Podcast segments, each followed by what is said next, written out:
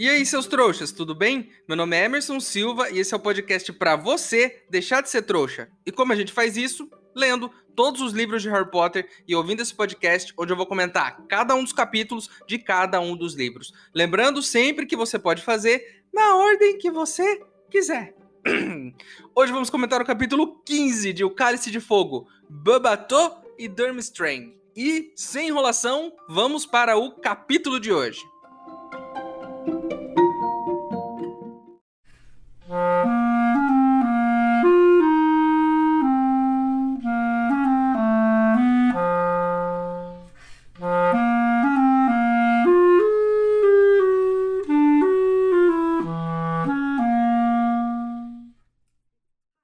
Pessoal, estão dizendo por aí que existe uma poção nova que pode fazer a gente deixar de ser trouxa. Assim, num piscar de olhos. Mas os ingredientes para essa poção são um pouco caros e eu preciso comprar eles lá no Beco Diagonal. Se você quiser ajudar, o link para apoiar está aqui na descrição do episódio. Lembrando que se você não puder ou não quiser, não tem problema. O mais importante é você continuar aqui com a gente, ouvindo o podcast para deixar de ser trouxa.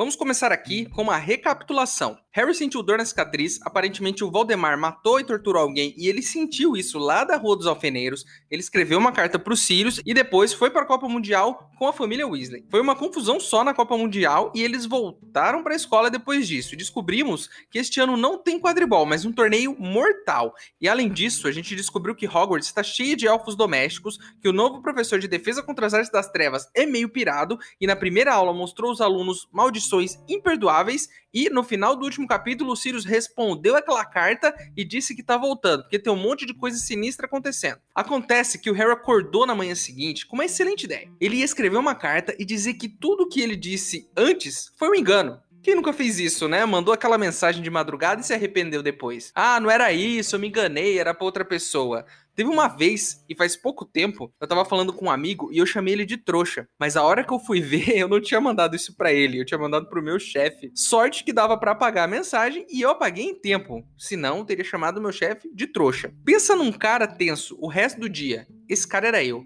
Será que ele conseguiu ler a mensagem ou não? Porque dá para ler na notificação do celular, né? Enfim, nunca falamos no assunto, então eu acho que ele ou não leu ou fingiu que não leu. O Harry foi até o Corujal com essa excelente ideia e uma carta escrita e foi lá acordar a coitada de Edviges. Primeiro que o Corujal tá todo cheio de resto de rato e cocô no chão. Parece que nenhum elfo doméstico vai lá limpar o Corujal, apesar de limpar toda a escola. Outra coisa, acordar a coitada da coruja de madrugada para levar uma carta para ele sem respeitar o sono dessa coruja é um absurdo. Só quem aqui já foi acordado de manhã para fazer algo que não estava esperando, sabe como é que é chato? Tipo, sei lá, ser acordado pela sua mãe no domingo às 9 da manhã para ir no mercado buscar uma coca para ela. Isso não faz sentido. E já vou adiantar aqui o que aconteceu. O Sirius vai responder essa carta do Harry e vai dizer: Você não me convenceu, não. Eu já voltei e já estou aqui porque eu quero ficar de olho nas coisas. Então, essa carta dele não vai dar muito certo, não. Nesse capítulo, temos mais uma aula de olho tonto mude. E como se já não bastasse, né? Mostrar maldições imperdoáveis para os alunos no primeiro dia de aula e traumatizar pelo menos um deles, porque o Neville ficou piradinho, o professor agora vai lançar uma das maldições nos alunos. É o teste, é o teste de hoje. Tipo, o seu professor entrar na sala e falar assim: Ó, oh, hoje eu vou dar um soco na costela de cada um para ver quem aguenta. Ele vai lançar essa maldição e é impérios, né? E os alunos têm que tentar resistir à maldição. Mas será que o Rony, por exemplo, vai achar legal isso? De fazer o que os outros mandam? Infelizmente, a gente não vê a parte do Rony, né? Levando a maldição impérios. Mas a gente vê a parte do Harry. E o Harry é nosso floquinho de neve, ele é especial. Ele é o único dos alunos que ele consegue se segurar na frente da maldição ali. É, o que deu para entender sobre essa maldição? Quando você recebe ela, ela te deixa feliz. Muito feliz, com uma sensação muito boa, com a cabeça vazia, e aí tudo que outra pessoa fala, você acaba fazendo. Mas o Harry conseguiu lutar contra ela, né? A consciência dele ajudou e ele conseguiu lutar contra essa maldição. Isso aqui é um paralelo, com certeza, à vida de um jovem. Nenhum outro podcast vai fazer esse paralelo, mas esse podcast tem o dever de fazer. O jovem, ele é constantemente exposto a maldição impérios na vida real. Os outros jovens te oferecem coisas, te chamam para ir em lugares, te convencem a fazer coisas que às vezes você não quer, mas que você faz para ser aceito pelos outros jovens. Eu já fui jovem, eu sei como é que é, e sempre é assim. eu já fiz um monte de besteira para agradar os meus amigos e eu me arrependi muito depois. Eu lembro de uma vez de entrar numa furada, de ir numa festa que eu não queria ir, para poder acompanhar meus amigos que ficaram me enchendo o saco pra eu ir, né? E, aí faz aquele bullying, né? Se você não for, você é isso, você é aquilo, você tem que não sei o que lá. E você acaba entrando na onda. É tipo a maldição impérios. E aí você vai. E essa festa foi um saco. Porque eu me lembro claramente de ter passado muito frio naquela noite. Não levei casaco, não levei nada. Eu torci o meu pé e ficou uma semana doendo. E eu fui beber alguma coisa lá e eu tenho certeza que esse negócio acabou com o meu estômago.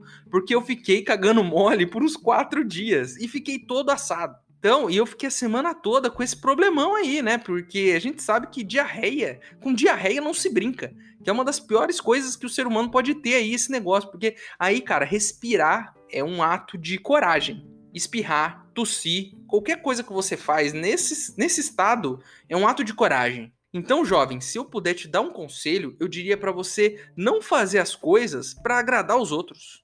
Não diga sempre sim ou sempre não. Não é assim que funciona. Você precisa avaliar cada situação. Então, o que é melhor para você? Conheça você mesmo.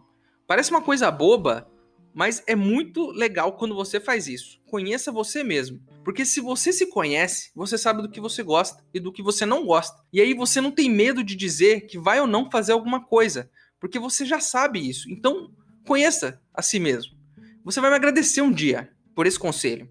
E é disso que se trata esse podcast. A gente não fica aqui só falando de Harry Potter e jogando um monte de informação na sua cara.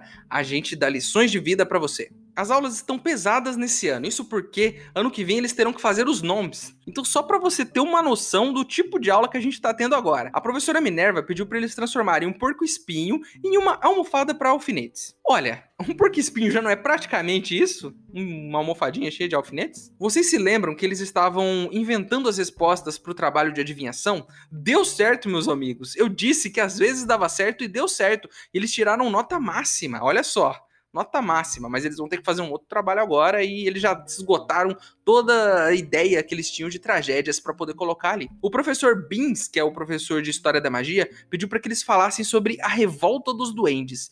E se eu não me engano, minha memória é horrível, mas se eu não me engano, a gente já falou sobre isso aqui no podcast também. Há uns episódios aí, há muitos episódios atrás, a gente falou sobre a revolta dos duendes. Inclusive, foi um ouvinte que mandou esse e-mail pra gente. O professor Snape fez eles pesquisarem antídotos para venenos. E até sugeriu uma brincadeira que vai envenenar um dos alunos para ver se o antídoto funciona. Como sempre, sendo o Snape, né, e ameaçando os alunos com torturas horríveis. É isso que a gente pode esperar do Snape sempre. Além disso, o professor Flitwick está ensinando feitiços convocatórios. Lembra que a senhora Weasley usou um para tirar as balas do bolso dos gêmeos? Lá no começo do livro, um feitiço que ela convocou as coisas? Já é a segunda vez que a gente ouve falar nesse feitiço. E eu repito, se eu fosse um bruxo, o primeiro feitiço que eu ia aprender é esse, feitiço convocatório. Para nunca mais me levantar para pegar nada na minha vida. Eu ia só, ó, ficar aqui no sofá, ó, as coisas iam vir na minha mão, nunca mais. Além disso, o Hagrid tá com aquele projeto das lesmas explosivas lá, os explosivins. E agora quer que os alunos venham na cabana dele à noite para fazer anotações sobre as lesmas. E eu só tenho uma coisa para dizer pro Hagrid. Não, cara, não é assim. Os alunos já têm aula o dia todo, agora você quer que eles venham à noite? para fazer anotação. Imagina só, a professora da escola falar assim para você: "Pô, pessoal, boa aula, muito legal. Voltem aqui às nove que eu vou passar mais umas matérias aí para vocês, beleza? Você tá louco, cara? Acabou a aula, acabou a aula. É hora de ir pra casa, ligar a TV assistir desenho. Embora eles não tenham nem TV e nem desenhos lá, mas você entendeu o que eu disse.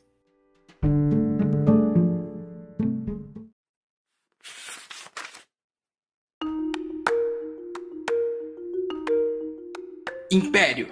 Foi uma sensação maravilhosa. Harry sentiu que flutuava e todos os pensamentos e preocupações em sua mente desapareceram suavemente, deixando apenas uma felicidade vaga e inexplicável. Ele ficou ali, extremamente relaxado, vagamente consciente de que todos o observavam. Então, ouviu a voz de olho tonto mude ecoar em uma célula distante do seu cérebro vazio. Salte para cima da carteira. Salte para cima da carteira. Harry dobrou os joelhos obedientemente, preparando-se para saltar. Mas por quê? Outra voz despertara no fundo de sua mente. Que coisa boba para alguém fazer? Francamente, disse a voz. Salte para cima da carteira. Não, acho que não. Obrigado, disse a voz, com mais firmeza. Não, não quero. Salte agora!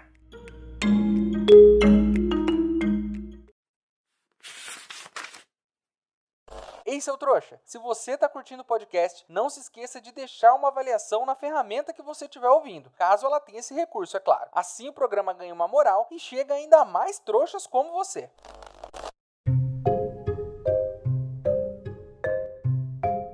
Tem um cartaz que tá colado ali numa parede específica da escola que diz que sexta-feira as outras escolas de magia vão chegar, que são as delegações que vão participar do torneio Tribruxo. E todo mundo fica alvoroçado. Todo mundo mesmo, do castelo todo. Não são só os alunos. Os professores estão estressadíssimos.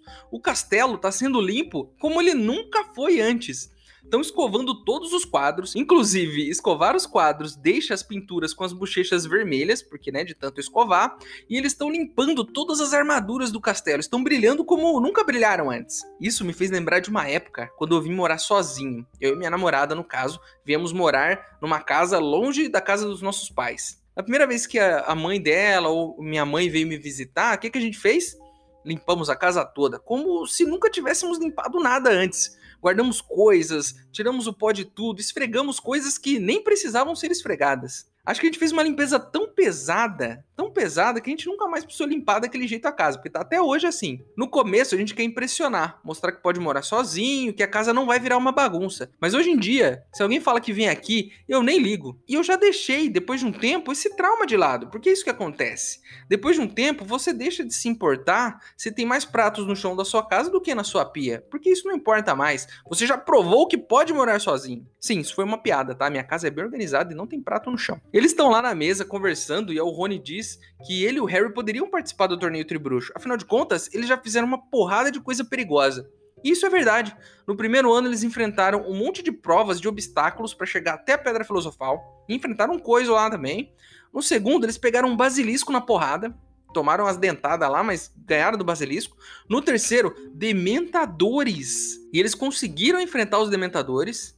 Mas a Hermione diz, olha bem pra cara deles e diz: É, mas vocês fizeram isso não na frente de todo mundo, né? Porque tem jurados e eles ficam vendo como você executa essas provas e dão notas. Então é assim que o torneio funciona. Você tem uma prova lá, tipo, ó, tem que pegar esse basilisco aqui na porrada. E os jurados vão ver como você vai enfrentar, qual é a solução que você vai ter. E aí ela começa a falar, a Hermione, que numa edição antiga do torneio, que, que teve um basilisco que um cara teve que enfrentar e tudo mais, e aí ninguém tá entendendo nada do que ela tá falando. Por quê? Porque ninguém leu Hogwarts uma história. E pasmem, eu falei isso alguns capítulos atrás, que esse livro, Hogwarts Uma História, não era confiável, porque não tinha nada sobre os elfos. E Hermione percebeu isso.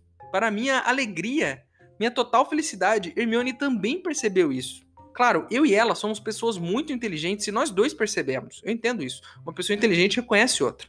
Eu gosto que ela fala que o nome do livro devia ser Uma História Seletiva e Muito Parcial de Hogwarts, que aborda brevemente os aspectos desfavoráveis. É um ótimo título e eu falei isso, Hermione. Como que um livro que conta tudo sobre Hogwarts não menciona nenhuma vez sobre elfos domésticos? Não que eu tenha lido esse livro, gostaria de ler, mas se a Hermione não sabia desse tema, lá atrás eu falei, se a Hermione não sabia, é porque não tinha no livro, e agora ela está falando disso, jogando na cara das autoridades que este livro está desatualizado. Muito obrigado, Hermione, por validar o meu argumento de alguns episódios atrás. Porque ninguém aqui me levou a sério quando eu falei isso. Mas agora que a Hermione falou, vocês vão ter que me ouvir, vocês vão ter que me levar a sério. Falando nisso, Hermione está trabalhando. Ela passa pela escola explicando para os alunos sobre as condições de vida dos elfos. Ela está com uma latinha pedindo ajuda para a organização, para as pessoas doarem umas moedinhas, explicando a coisa toda para todo mundo. Hermione, eu tive uma ideia excelente. A gente precisa de um jingle, uma música para lembrar todo mundo da importância de ajudar os elfos. Então, a partir de hoje, eu vou começar a produzir esse jingle para você, Hermione você pode contar com esse podcast e com todos os seus ouvintes, porque em breve teremos uma música que vai ajudar a arrecadar milhões de galeões para a sua fundação. Eu tenho certeza disso, porque a gente aqui nesse podcast, a gente quer ajudar. Enfim, chegou o dia. Chegou a sexta-feira, né, que tava lá no cartaz. E aí tá todo mundo de Hogwarts lá na entrada da escola, em fila, eles fizeram filinha com os alunos, primeiro ano, segundo, terceiro, e por aí vai. E eles estão lá esperando as outras escolas chegarem. E eles começam a se perguntar: será que eles vão vir de vassoura? Será que é uma chave de portal? Será que eles vêm de noite bus? Será que eles vêm de tapete voador? Que seria uma ótima ideia um tapete voador nessas horas? E aí, meus amigos, do nada, mas do nada mesmo, aparece no céu uma carruagem do tamanho de uma casa. Imagina isso, uma carruagem do tamanho de uma casa, puxada por 12 cavalos alados do tamanho de elefantes. E ela vinha acelerada até pousar elegantemente na frente deles. E uma mulher muito alta, mais alta que o Hagrid, desce dessa carruagem, que é do tamanho de uma casa, então é tudo grande lá. Essa, essa, escola aí, todas as coisas são grandes. E aí essa mulher desce, o nome dela é Madame Maxime, e ela é diretora da escola de Babato. E aí atrás dela descem os meninos e as meninas da escola, claro. Ela, ela cumprimenta o Dumbledore e diz que precisa de alguém forte para cuidar dos cavalos dela. E eu conheço alguém muito forte que vai adorar cuidar desses cavalos, que é o Hagrid. E que os cavalos só bebem uísque. O que é um absurdo. 12 cavalos bêbados voando por aí, guiando uma carruagem. Se uma blitz policial dos bruxos para essa galera, ninguém passa no teste do bafômetro. Eu quero ver um desses cavalos fazer o número 4. Imagina quantos pontos na carteira eles vão tomar por andar com 12 cavalos bêbados. Ainda falta uma escola chegar, e aí um dos alunos dá um berro olhem para o lago! E aí, todo mundo olha para o lago, é claro, e no meio da água começa a se formar um rodamuinho gigante. Sabe quando você tira a tampa assim da sua pia e a água começa a ir, fazer aquele círculo? É tipo isso. E do meio dele sai um navio. Mas não é um navio elegante, bonito, não é o Titanic, é um navio todo zoado. Um navio todo, todo sabe, cheio de lodo, uma coisa meio. Parece que o navio estava naufragado e saiu um dia dali. E aí esse navio sai de dentro e ele vai deslizando até a borda. Quem desce nesse navio são os alunos de Durmstrang e o Igor Karkaroff, que é o diretor da escola. Ele vai lá, cumprimenta o Dumbledore. Até diz aqui, né, que ele tem um cabelinho prateado igual ao do Dumbledore, mas é curtinho e tem os dentes amarelados. Parece que não gosta de escovar os dentes, né? Mas ele tem magia, então acho que, né? Qualquer coisa ele faz uma magia lá, o dente fica bonitinho de novo. Mas eu acho que ele não quer isso. O Rony fica muito empolgado com isso tudo. E a gente acha que ele tá empolgado com o torneio tribruxo ou com alguma outra coisa que aconteceu, mas não. Ele dá um socão no Harry e fala: Olha lá, Harry, o Victor Krum é um dos alunos. Ele tá muito empolgado, muito. Porque todos aqui já sabem, Rony é muito fã de Victor Krum. E ok, tudo bem você ser fã do cara, tudo bem. Mas eu só tenho um conselho para você, Rony. Um conselho que eu já dei aqui para todos os ouvintes desse podcast. Não seja um fã fanático de ninguém. Porque quanto mais fã você é, quanto mais você acha que conhece essa pessoa e que ela é incrível, maiores as chances de você se decepcionar. Guarde o meu conselho. Você pode ser fã, você pode gostar muito, mas tome cuidado, porque você não conhece essa pessoa de verdade e ela pode a qualquer momento te decepcionar com tweets pavorosos.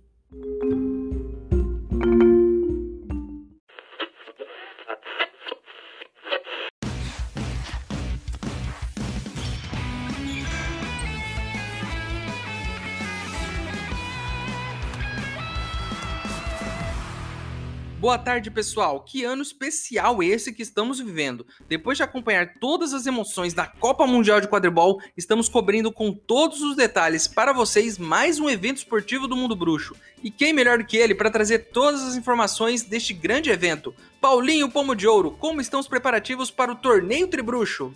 Boa noite, Emerson e todos os ouvintes do podcast. Os preparativos estão a todo vapor. Acabaram de chegar aqui em Hogwarts as delegações das escolas de magia participantes deste grande torneio.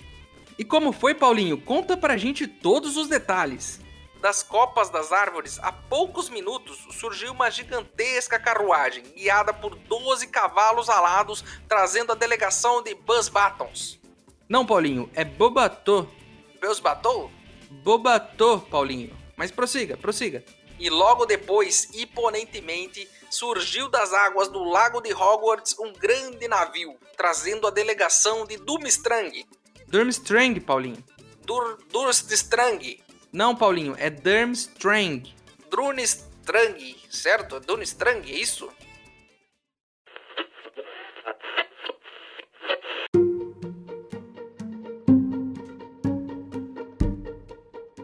Então é isso, meus queridos. Terminamos mais um capítulo de Harry Potter e o Cálice de Fogo. A capa do episódio de hoje foi ilustrada pela Claire Melinsky e eu adoro essa capa. Ela é muito bonita.